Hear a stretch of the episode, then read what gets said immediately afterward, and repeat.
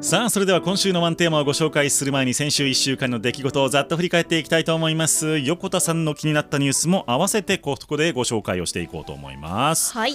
はいというわけでございましてえっ、と先週1週間はもう永田町の例のあれがあずっとニュースを賑わせていたというところでございましてなんでしょうね。大事な問題だとは思うんですよ。ええでもなんかもうちょっと他に大事なことはあるよねって思いながら僕見るんですよ。あのねあの各局のニュース番組を一応チェックはするんですけど、うん。そこまでずっとやるほどですかっていうのは正直あって。なんていうかもうそういうのって検査するところに任せてもうちょっと早めに決めなきゃいけないこととかをとりあえず運営してほしいなというのはあるんですよ、ね。もうあの疑惑の状況じゃないのでもう検察が入ってる状況なので、えーそう考えるともうそちらにお任せをして、うん。まあその状況はねあのお知らせをするのはもちろんいいと思うんですけど、うん。なんかどんどんどんどんまあ芋づる式に出てきている。まあそうですよねと。なそんなずっと四六時中やるほどかっていうのは正直思ったところでもございました。はい。ということで、えーまあ、そのお話はもちろん触れますけれどもそれ以外でここをちょっと押さえておいてねというニュースをお届けをしていこうと思いますし横田さんからさらに斜め45度ぐらいの美味しいニュースもおご紹介していこうと思いますのでチェックしてみてください。はい。さあ、えー日本の GDP の問題でございますけれども8日に発表をされました、はい。さあ横田さん GDP って何でしょうか？国内総生産。はいはいはいはいはいはい。国内総生産。はい。ということは外資系企業が日本で稼いだお金は入るか入らないか、わあえー、ん外資系企業が日本でですよね？そうです。日本なら入る。入りますそうなんです。あよかったよかった。まあ、その日本国内で生み出された利益の合計というのが GDP なんですけれども、はい。えーこれがですね速報値2.1%のマイナスだったんです。7月から9月期、えーこれがですね2.9%のマイナスに下方修正をされましたということで改定値が出てきております。でまあ、あの個人消費が下振れをしているというのがちょっと足を引っ張っているという状況でございまして、やっぱりあの物の値段が上がってしまっているので、はい。消費のお全体のね勢いがやっぱり減速をしてきているというのが数字として出てきています。はい。まあ、これはまあある程度は仕方ないのかなと思いますし、まあ、スーパーとかでも何でしょう最近5時以降6時以降のお客さんがえ増えてきてる感じがするんですよね。あー特売が。そう特売とかあの値引きえーはい、の狙ってそれぐらいに来店される方がちょっと多いなっていう感じが肌感としてはあるんですけど、平日でもその時間に結構いっぱいだったりするんで、えーうん、だからやっぱりねあの物価高には皆さんすごい敏感になっているなという感じですね。なんか結構すごいこれ個人的な感覚なんですけど、ええ。周りが結構物価が高い高いって騒ぐからなんうん。かそんな気がしてきちゃって自分も節約しなきゃってなんかうんうん。気分的に流されそうな感じありません？あります。でもあの一時ね鶏肉とかあとええ卵とかが随分上がりましたけれどもちょっとね今落ち着いてきてますし。そうですね。うちの近所だともう卵はあの10個パックで200円を切りました。あそうですよね。とかまあネギがちょっと高いですけど、えー、と野菜も全般的にだいぶ落ち着いてきたっていうのもあるので。確かに白菜安いですしね、白菜安いです、ええ。なので、まあ、そういう意味ではまだあのまあなんていうんですか一旦結構上がったけどもちょっと落ち着きを取り戻してきているところがあるのかなというのもあって、えー10月から12月期 GDP またちょっとねうまいこといかないかなという期待はしているところでございます。はいさあ、えー先週の金曜日かどうだったでしょうか、あの皆さんお子さんいらっしゃる方特に小学生今タブレット配布されてますよね。ますねでタブレットって、まあ、使う時に、まあ、パスワードうんいると思うんですけれどもそういえばパスワードって英語、まあ、アルファベットと数字じゃないですか。うん子供ってアルファベット習いたての子とかあるいは習ってない学年の子もいますよね。いますねそういう子たちってパスワードどうするんだろうって思いませんか？確かにどうしてたんだろう。そうなんですよ。そうなんですよ。指紋じゃダメ？ダメなのか？あ実はそれが今見直されてきてまして、はいはい。あのもともとパスワードが英語と数字の組み合わせだったのが、はい。低学年の子とかがなかなか難しかったりとか、うん。あとあの学習進度がどうしても遅い子もいるじゃないですか、そうですね。そういう子たちがなかなか覚えられなかったりするので、うん。指紋認証をあの導入するのはどうかというのをですね、はい。今あの広島市、えー広島市立大学がですね、うん。あの研究をしているというふうなニュースがありました。はい。あのまあ、パスワードを使わないアクセス方法指紋とか顔認証、うん。これをファイド認証っていうらしいんですけど、え。まあ、このファイド認証システムを使ってなるべく小学生たちはこうパスワードを、まあ、使ってサービスを利用してもらおうという取り組みがあるみたいですえね。うん。で実際実験をしたんですけど、はい。まあ確かに指紋認証は簡単で、うん。あと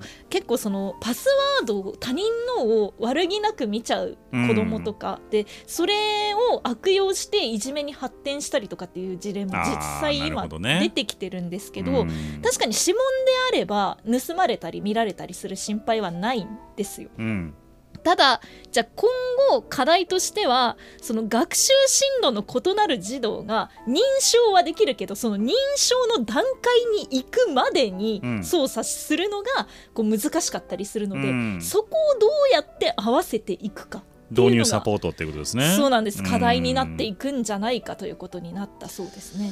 そうですよね、うん。あのセキュリティってこうねきつくすればあしようとすればするほど、うん。あの手続きがそうなんていうか使い勝手が落ちるというかそうなんですよ、ね、っていうところありますよね。はいなんかあの指紋認証がの方が要はセキュリティが高いと言われるじゃないですか。ええでもなんか一部のアップル製品なんかは、ええ。あの指紋認証を有効にするためにパスコードを入力してくださいみたいな画面が出てきてええ。え？みたいな。もうだから結構難しいんですよね。そうなんですよいねくつか組み合わさなければっていうのでまああと一つまあ案としてあるのが、ええ。まあ、数字を使うんですけれども、うん。それプラス先生がその場で発行するログインパスワードを別に用意してその2段階認証にすればセキュリティは高まるんじゃないかっていうのながるほどね。あるみたいですね。そ。のまあパスワードを先生が持ってるのがどうなのか問題というのはあるのかもしれませんけれどもね、まあその場で発行になるのでああそういうことか。ええなるほど。っていうことも考えられてるみたいですよ。まあでも小さい時からそういう情報セキュリティというのを仕込んでおくのは大事なのかもしれないですね。本当ですね。うん。なるほど。はい。さあ、えー土曜日でございます、えー多くの方がちょっと危機感というかえ恐怖心を抱いている AI のお話でございますはい。で EU がですね AI に関する包括規則ということに対して大筋合意をおしたというニュースがございましたはい。はいでえーっとまあ、AI のリスクを4段階に分けましてそれぞれにこう、おまあ、そのリスクに応じてですね義務を課していく安全を守る義務を課していくということなんですが違反をするとなんと最も重い違反の場合だと3500万ユーロ。え？54億円の罰金。があ課せられる可能性があるということでございまして、はい。まあ、あの EU の中に AI オフィスという、まあ、あの行政機関を設けましてここがリスクを判断をして、えーその EU の域内で使用する AI というものに対する評価とか規制を行っていくということなんですね。まあでもそれによって結構いろんなビジネスにつながってきてしまうからある意味そのお金儲けしやすくなるわけじゃないですか、はい。AI を悪用してはい。という、まあそうするとそれぐらいの罰金が課されるのはまあおまあああるよなという感じはしますね。そうなんですよね。なので、まあ、あのいろんなこの、おまあ、人間以上の能力とかスピードで思考をこなし思考力を持っている AI とかっていうのの開発に関してはやっぱり強いブレーキをかけていくっていう方向性が示されていたりとか、あとですね、まあ、いろんな情報を、まあ、データを総合をしてあの人をランク付けするような AI、うんこういうものは禁止ということになっています。はいはい、なので、まあ、本当は例えば金融機関なんかはあの信用調査ですよね、ええ。なんかに AI を使いたいということだと思いますけれども EU の域内ではそういったもの、まあ、あのレベルによりますけれども禁止対象となるということのようです。なるほど、うん。はいね、なのでだとすると AI を活用する意味とはみたいなところはちょっと出てくるのかもしれないなとは思いますけどね。逆になんていうか恣意的なものじゃなくなるからランク付けとかの方のが向いてるような気もしなくもないですよね。そうなんですよただまあその裏の、えー仕組みというものをちゃんと企業として把握しておかなければならないという義務も課されるんですね。うんなのでこういう答えが AI から出てきました。なんでっていうのを開発元がちゃんと説明できないといけないっっていうあそういう規制なんです。ーはい。そういう意味ではあのーまあ、より透明性が高いというか、うん。はい、何のこっちゃわからん。でもなんか動いている。みたいな AI は、まあ、とにかくダメだという方向性が示されています。なるほど、はい、はい。土曜日どうでしょうか？まあ、あのさっき透明性って言ってたんですけど、はい。あのアイドルの恋愛っほうほうほてまあ結構あのね文春法がどうのとかって言って隠されていること多いじゃないですか。うはい。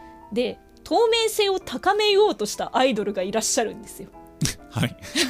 話を聞きます。そうなんです。あのロックアイドルグループのピピアというところのメンバーのアンさんという方がですね、アンさん。うん。あの人気 TikToker コントンさんという方とうん。交際しますっていうのを、うん。なんとですねこのピピアの公式 SNS が発表したんです。バンドの。そうなんです。普通だってアイドルさんでしょ？そうなんですやんないっすよね。てか恋愛禁止とかでしょアイドルさんって。そうなんですよ。うん。ただ一応このグループの運営に関して言うと、うん。恋愛禁止のルールはない。なるほど。ただし、うん。運営に報告してねという取り決めは以前からあったみたいなんですよ。はいはいはい。まあフェアですよね。そうなんです、うん。で、まあ、今回はその TikToker のお相手の方がですね、うん。結構有名であるっていうのも鑑みて、絶対にいつかバレるであろう。うん。ということでだったらもう公表しよ先手を打って。うそう。はあ新しい。という結果に踏み切ったらしいんですね。なるほどね。で実際にですねファンの方からお幸せにとか、はい。アイドルグループからの公式発表でこれは面白いとか、うん。あのありだと思うとかそういう肯定的な反応もある一方で、うん公式の SNS が、うん。あの今回あまり前例のない彼氏がいる状態でアイドル活動をすることをお知らせさせていただきましたが今後の2人を応援してくれますかというアンケートを取ったんですよ。はい。そうしたら結果が「はい」がうん。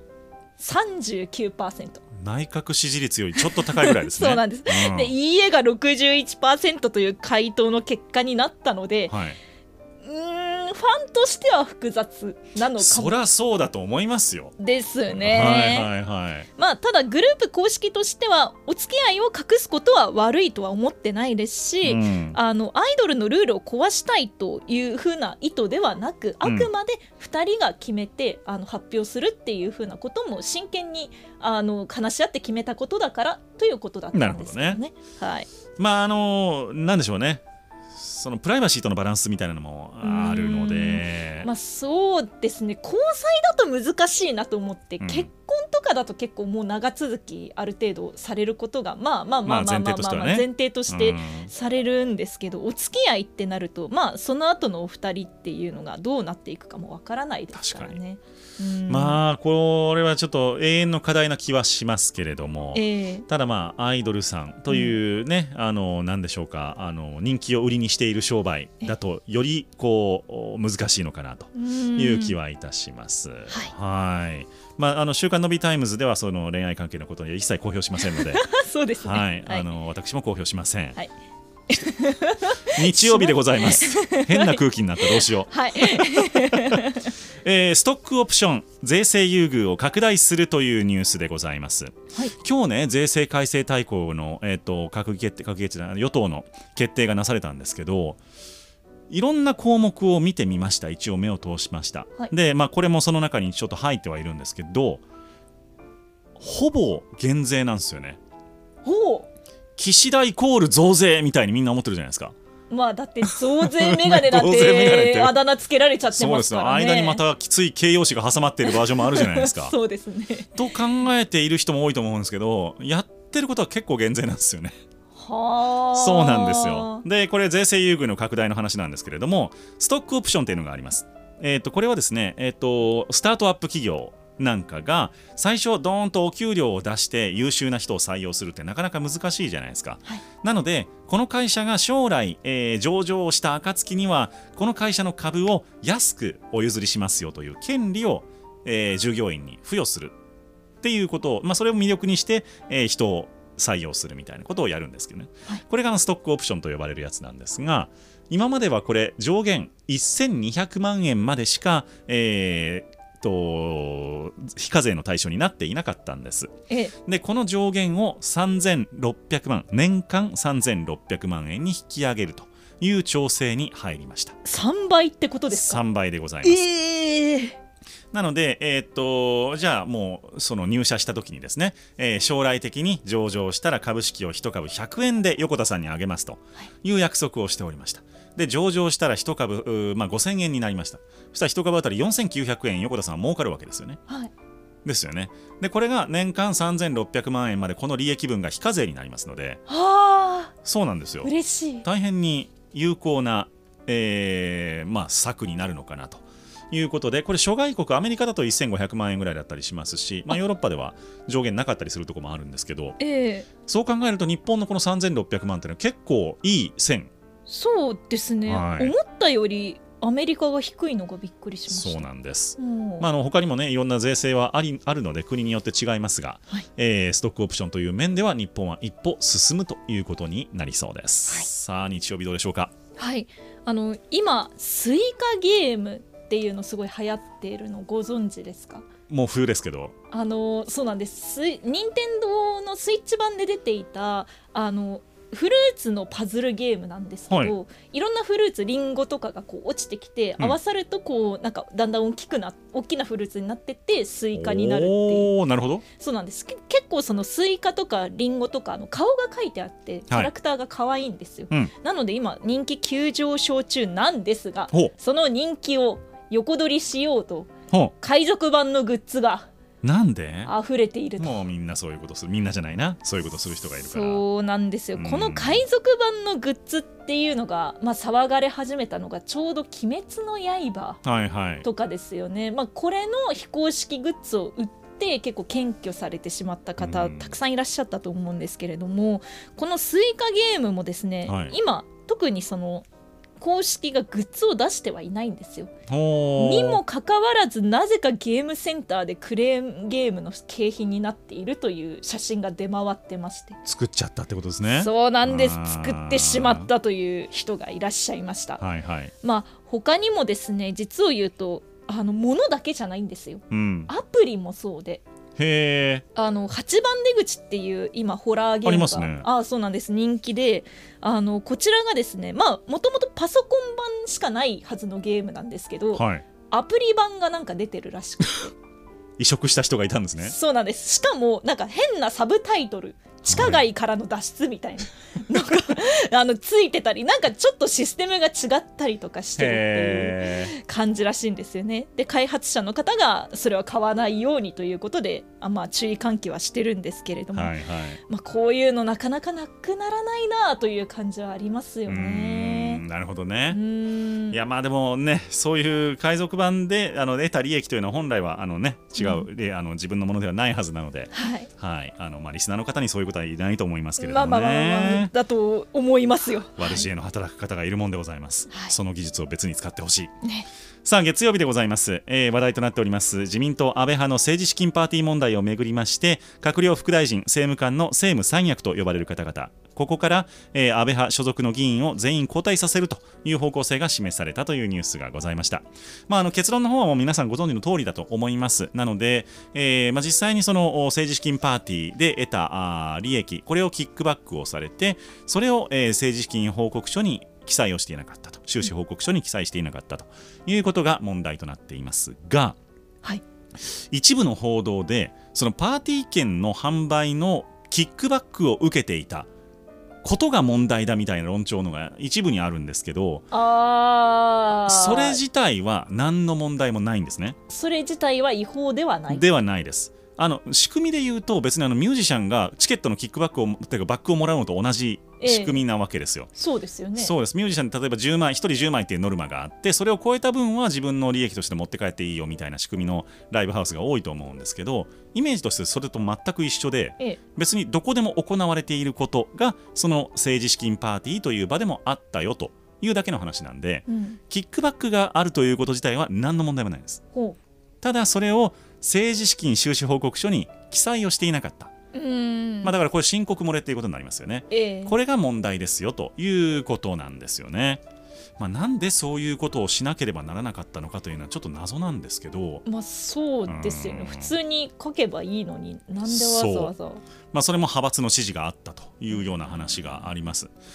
でまあ自分の立場が自分がその立場だったらどうだろうということを考えるとあの擁護をする発言と受け取られるとちょっと苦しいんですけれども先輩からあの俺ら今までこうやってきたからって言われると そんなもんかってなる人の気持ちもわからんではない。ダメですけどね。悪い習慣の継承みたいな。だからこういうのって本当にあのなんでしょうね。代々続いてきたうなぎのタレみたいな悪い習慣みたいなうなぎのタレが悪いみたいになっちゃったな 違う。あのそういうね代々続いてきた悪い習慣みたいなのが誰かが変えるっていう必要があったんだろうなと。まあ、ただこれが今あの刑事事件になってしまっているので、えー、やっぱりそこはきちんとあの司法に裁いてもらうというのが必要なのかなとは思いました。まあ、でも正直ね、記載してある程度税金払う方のが職を失うより全然いいのに、ね、って思うんですよね。それをやっていれば何の問題もないことなのになぜなぜっていう感じですね。ですね。はい、月曜日どうだったでしょうか？はい、あの皆さん電車で席を譲ったことってあります？僕そもそも座らないようにしてます。あそうですよ、ね、ガラッガラでない限りは。はい、私結構まあ座ることもあるし譲ることもあるんですよ、えーうん、なんですけどまあ、譲って断られることってたまにあるじゃないですか。そうらしいですね、えー、あんまり僕見たことないんですけど。私でも10回中3回以上は多分断られます。あそうですか。意外と向こうが遠慮なさってとかすぐ降りますからって言われたりすることもあるんですけど、うん、まあこれをですね題材にした短編映画1分半ぐらいの映画がありまして、はい、これが「プライド」というものなんですけれども、うん、これがですね日本ではなく中国のネット上で非常に話題になっていると。いうことなんですね。でこの映画ではですねあの電車内で若い女性がまあ中年ぐらいの女性に席を譲ったらその中年女性が、うん、私まだそんな年じゃないのであなるほど起こってしまうっていう風なものなんですけれども、うん、まあこれは結構たまにですけど日本でもあることなんですが、ね、中国の方からするとカルチャーショックらしくってえ絶対座るのに。そう我先に座るよ。もし中国だったら。っていうふうにまあそうかもな。おっしゃる方がたくさんいらっしゃるということなんですね。まあなので日本の方からは、まあ、あのそうやって言われることが怖いからあの何も言わずに立ち上がってあの場所を空けるだけにするっていう方もいらっしゃるそうです、ね、まあでもそれでね別に疲れてもなさそうな兄ちゃんにスパッて座られたらちょっと尺じゃないですか。あありますね。あの目の前にいらっしゃった妊婦さんに譲ろうとして、はい、で妊婦さんが腰掛けようとしたらあの横から別の女性が入ってきちゃってあってなったこととかありましたね。まあ本当にあの難しいです。だから僕はそのそのそこには行かない。まあそのねあの事象に関わらないというのも一つの手かもしれないですね。はい。はいさあ、えー、火曜日でございます、はい、交際費という経費がございますね、ええ。えー、要はあのー、取引先を接待に連れて行って飲みに行くみたいなことって、まあ、商売上別に普通にあり得ることですし日本中世界中で行われていることなんですけれどもこれがですね実は今1人当たり5000円という上限があるのご存知でした？えー、知らなかったです。そうなんですよ、えーと、個人事業主とかあと中小企業とかだと一定の年間上限、えー、中小企業800万円かな。で個人事業主は別にないんですけど、えー、まあ、そういうのがあるんですけれども中小あ大企業かに関しては、えー、非課税枠は上限5000円なんですよ。でも今5000円でご接待できるようなお店って なくないですかあんまり、まあ、あの正直普通に居酒屋で飲んでても安い居酒屋で4000から5000ぐらいきますよね。するので。でちょっともうこれはあの、まあ、コロナ前からは2割ぐらい上がっているのでそういう夜のご接待の金額っていうのは、ええ、それを、まあ、あの時代にそぐわないということでこれも政府税調がですね法人向けの上限を1万円にしようということになりました。まあ、あの接待交際費というのはバブル以降もう半減以下となっておりまして、まあ、これをですねあのなんとか全体のね、えーと、消費を上げるためにも上限をちゃんと上げて、えー、交際費として、えー、経費にできる、まあ、要は非課税にするということができるように調整が行われたと。いうことでございました。なるほど、はい、まあでもそういう接待の場で生まれるビジネスもありますから、ね、いやたくさんあると思いますよ。ん。なんか今の時代はねあまりそぐわないようなことになってますけども 全然ありだと思いますので、えー、はい、火曜日はどうだったでしょうか？はい。あのまあ、最近お寺とか神社の近代化みたいなものが話題になってまして、はい、例えばあのお賽銭ペイペイ なるほど。あの小銭の両替が有料になったじゃないですか。そうですよね。そうなんですよ、うん。なので数えるのも大変だしじゃあペイペイにしようって言ってお賽銭をペイペイにするところがあったりとかするんですけど、味気ねえな。そうなんです。うん。でもそれをうまく文化に取り入れたはい。まあ神社の代表みたいなところがあるんですよ。ほ神田明神。あ明神さん。はい。そうです。こちらですねあのまあもともと縁結びの神社として有名ですよね、プラス秋葉原という立地。うすぐ近くですもんね。そうなんです。なので IT 系のご利益があるって言われたりとかはい。してましてあと人気アニメ「ラブライブ!」の聖地とかなるほど。としても知られているんですが、まあ、それにあやかってですね結構 IT 系の方のご利益を祈願したりとか、うん。あとはそのアニメコラボのグッズを売ったりとかっていうことがあるんですよ。で、まあ、あの神社ですす納めという儀式がありますよね。あれにとうとうですねルンバが。ほうきじゃないんだもう。ルンバながるほどね。来ましたと、まあ、これなんでルンバが参加したのかっていうところなんですけど、はい。あのまあ、ルンバを売ってるアイロボットジャパンが神田明神の近くに本社がある、なるほど。ということであのまあなんていうか地域貢献の一環としてうん。提案したところ、神田明神さんが「あじゃあルンバ使いましょう」っていうことでこれが実施されたということらしいですね。私もあのー厄除けでお世話になっておりますので。ああ、じゃあはいぜひねあの、はい。まあ、来年もしすす納めあのルンバがあったら見に行って、行きたいと思いはい、ます。いただければ。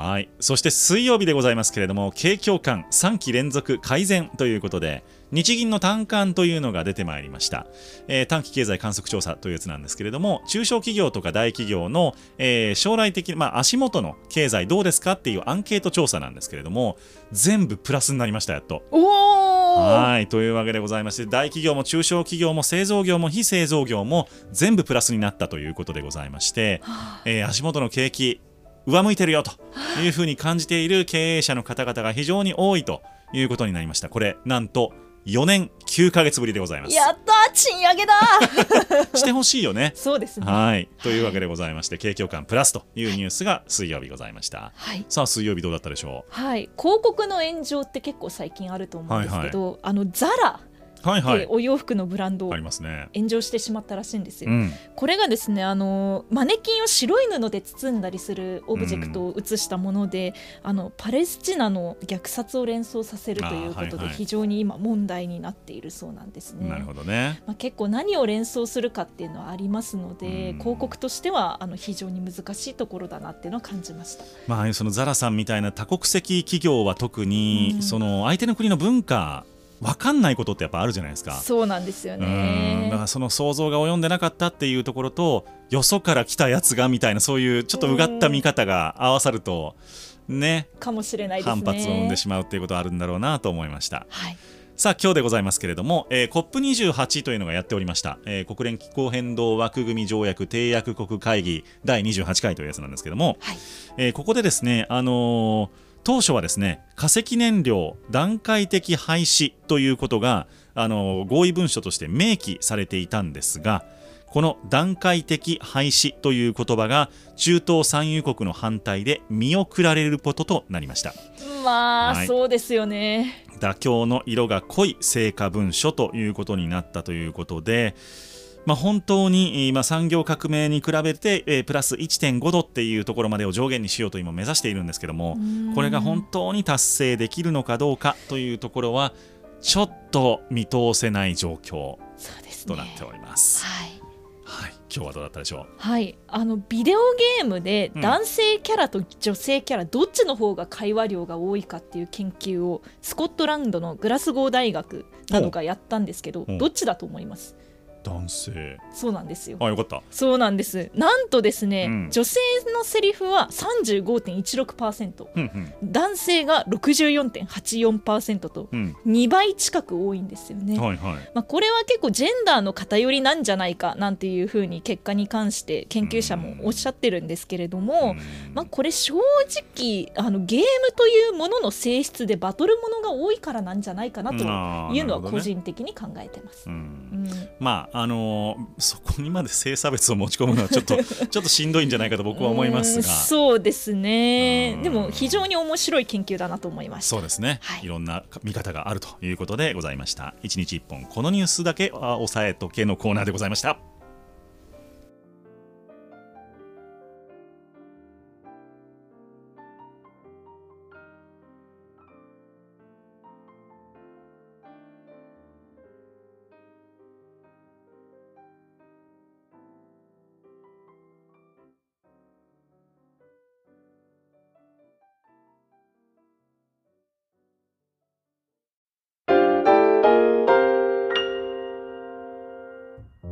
今週のあと1日をワンテーマで乗り切る経済情報バラエティ番組週刊 Nobbyタイムズ。今週のワンテーマのコーナーです。毎日毎日読み切れないほどの情報が押し寄せる現代社会。そうは言っても世の中の流れを読み解くために必要な情報は限られています。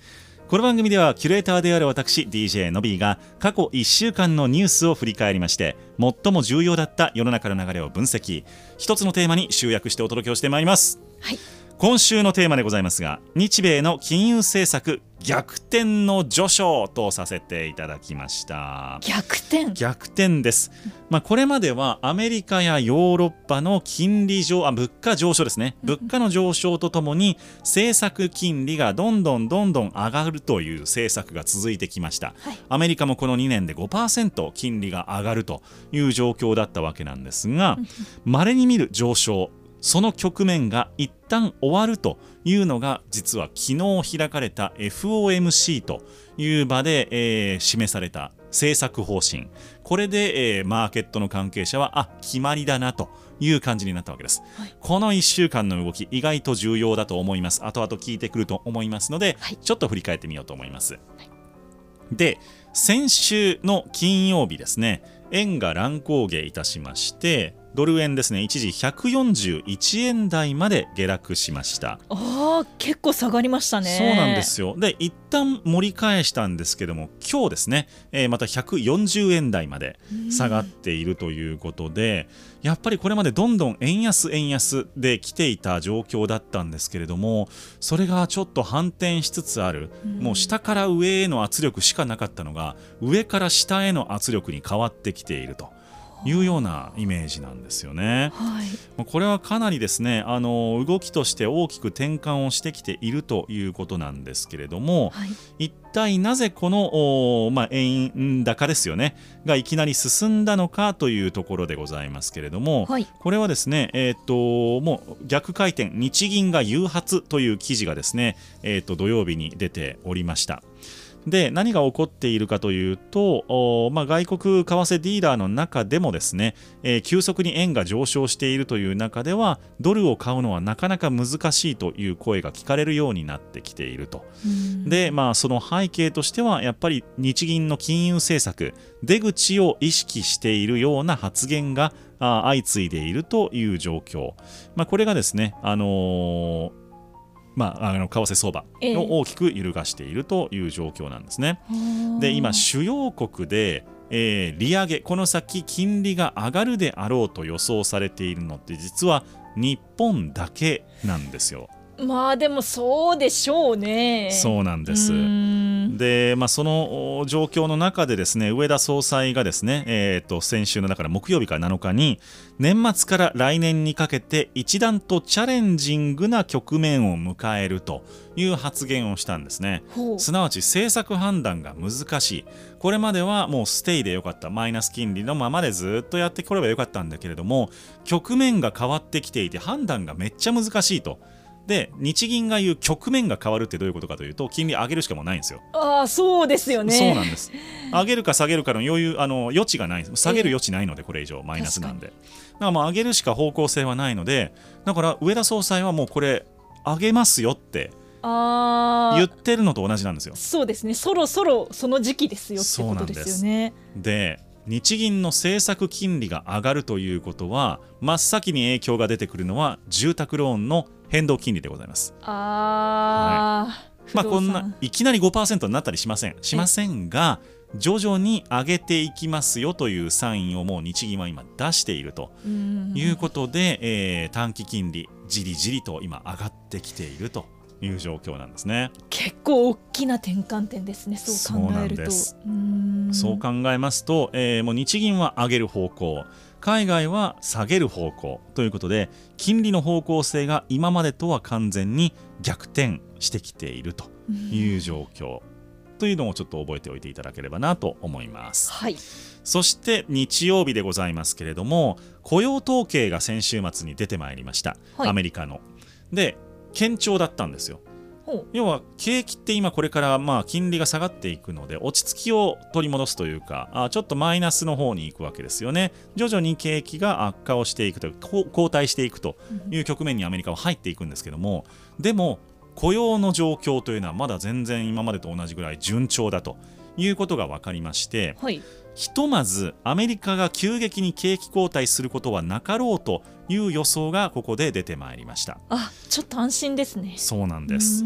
で、まあ、火曜日にですねあの円の乱気流まだ入り口というような日銀あの日経のコラムが出ているわけなんですけれども2006年にはこっからまだドル高要はそのドル円が上がる方ですよね。はい。価格が上昇する方に行く可能性も2006年にはあの、まあ、過去の例としてね、うん2006年にはそういうことがあったということでええ今後同じようになる可能性も十分あるよねという警鐘を鳴らす記事を出しておりましてこれマーケット関係者ではうんうんなるほどということで結構バズった記事でございました。まあ油断はできないという感じそうですねなんです。で水曜日にはですね、えー、と GPIF という我々の年金を運用をしてくれている人たちがですね新興運用者に運用の一部を任せるようにするというお話が出てまいりました。